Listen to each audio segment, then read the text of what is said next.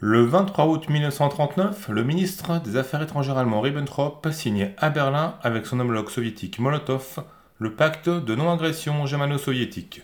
Un pacte a priori complètement contre nature entre deux régimes politiques aux idéologies totalement opposées, mais en réalité parfaitement logique vu le contexte géopolitique du moment.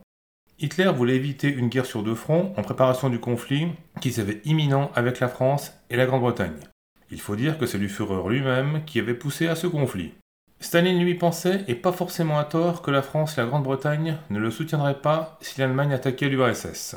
Il voulait donc gagner du temps, laisser l'Allemagne occupée à se battre à l'ouest pendant que l'Union soviétique se réarmait.